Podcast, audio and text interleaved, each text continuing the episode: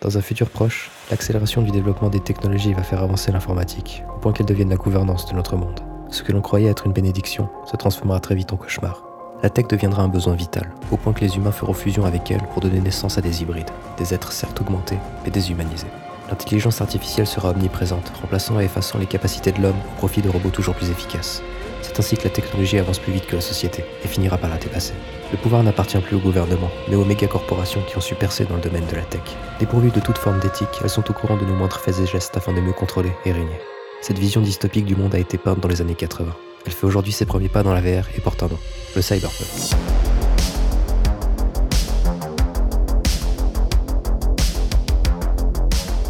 Le cyberpunk, association des mots cybernétique et punk, est un genre de la science-fiction très apparenté à la dystopie.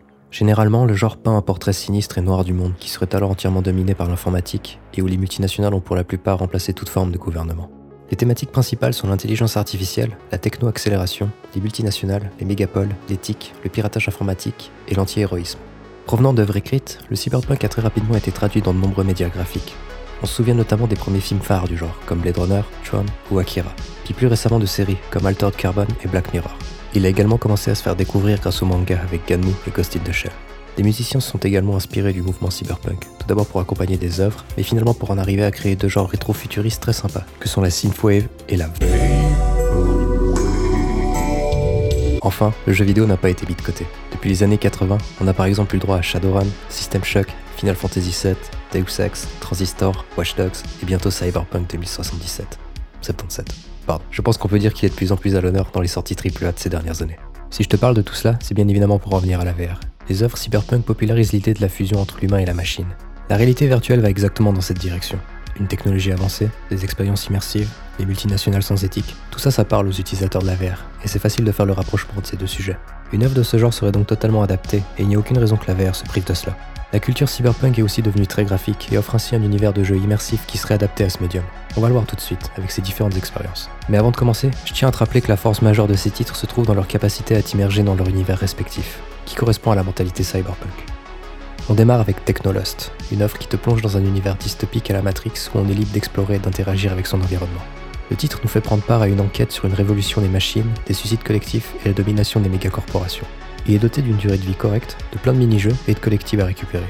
La force de ce jeu d'aventure se trouve bien évidemment dans son graphisme très inspiré et son ambiance.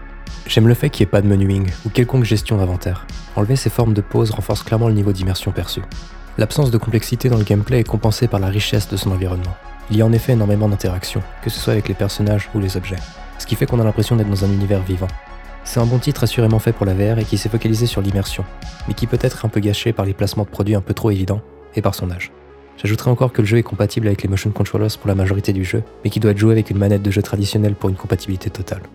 Après ce petit succès, Iris VR ne s'est pas arrêté là. À la suite d'une campagne Kickstarter réussie, les développeurs de Technolos se lancent désormais sur une suite spirituelle appelée Lo-Fi. Il s'agit désormais d'un des jeux les plus attendus de 2020 dans le domaine de la VR. Comme son prédécesseur, Lo-Fi est un jeu d'aventure où nous incarnons un officier de police qui devra résoudre des mystères, combattre le crime et les forces du mal. Dans ce semi-monde ouvert, nous sommes un Lo-Fi, une personne n'ayant pas les moyens pour vivre dans le programme de simulation où la majorité de la population passe son temps. Il s'agira d'un titre où nos choix auront des conséquences sur la trame du jeu. J'emploie le futur car le jeu n'est malheureusement pas encore sorti, mais ça devrait arriver. Une early access est déjà disponible pour ceux qui l'ont précommandé. Pour l'instant, je n'ai pas l'impression qu'il y ait de quête, mais on peut déjà survoler la ville et explorer quelques lieux. La plupart sont bien travaillés. Je pense notamment au marché, rempli de bâtiments explorables comme un casino ou une boîte de nuit. La phase de vol reste tout de même la plus-value actuelle du titre. Elle est graphiquement irréprochable et le cockpit comporte quelques interactions bien sympas, comme l'autoradio qui va nous balancer l'excellente BO du jeu.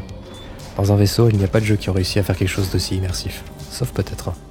Sorti en 2017, Aircar est une expérience de vol gratuite dans une ville futuriste. Son ambiance est le plus gros point fort du jeu.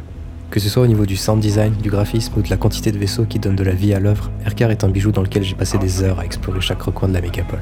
Je n'arrive toujours pas à croire que ce titre est disponible gratuitement au vu du travail effectué.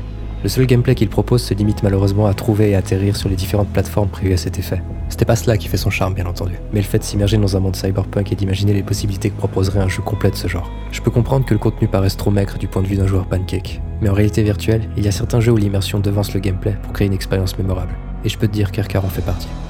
Si tu privilégies le gameplay, tu peux te tourner vers Silicon Rising. Arrivé il y a quelques mois sur nos plateformes, ce titre est un jeu de tir purement arcade prenant place dans un monde gouverné par l'intelligence artificielle. Il s'agira d'accomplir différentes missions, où tu dois par exemple te frayer un chemin au sol, aider un acolyte en tant que sniper, ou encore prendre part à une course-poursuite en voiture. Sous cette belle présentation se cache malheureusement une œuvre avec des défauts certains. Les missions sont très linéaires. Ça permet de travailler son image, mais on y perd en liberté d'action. Les contrôles ne répondent pas très bien, les dialogues sont moyens, les ennemis sont prévisibles, et surtout ça fait très mal à son ego de perdre en mode facile parce que la difficulté est mal dosée. Malgré tout ça, la phase de conduite en voiture tout en tirant sur les ennemis est très plaisante, et certains panoramas valent le coup d'œil. Je pense juste que c'est un jeu qui aurait fonctionné en 2018, à l'époque des wave shooters, mais pas en 2020. Tu mérites des jeux plus travaillés que ça maintenant. D'ailleurs, d'autres œuvres dans un univers cyberpunk ont déjà été dévoilées et s'apprêtent à voir le jour. Pour en citer quelques-unes, on aura le droit à Lone, un jeu d'action-aventure avec des phases d'exploration, de combat et de puzzle, le tout dans un environnement interactif et une épée. Nine, un jeu narratif où nous incarnons un détective chargé d'enquêter, interroger, explorer et élucider des meurtres dans le monde virtuel et réel.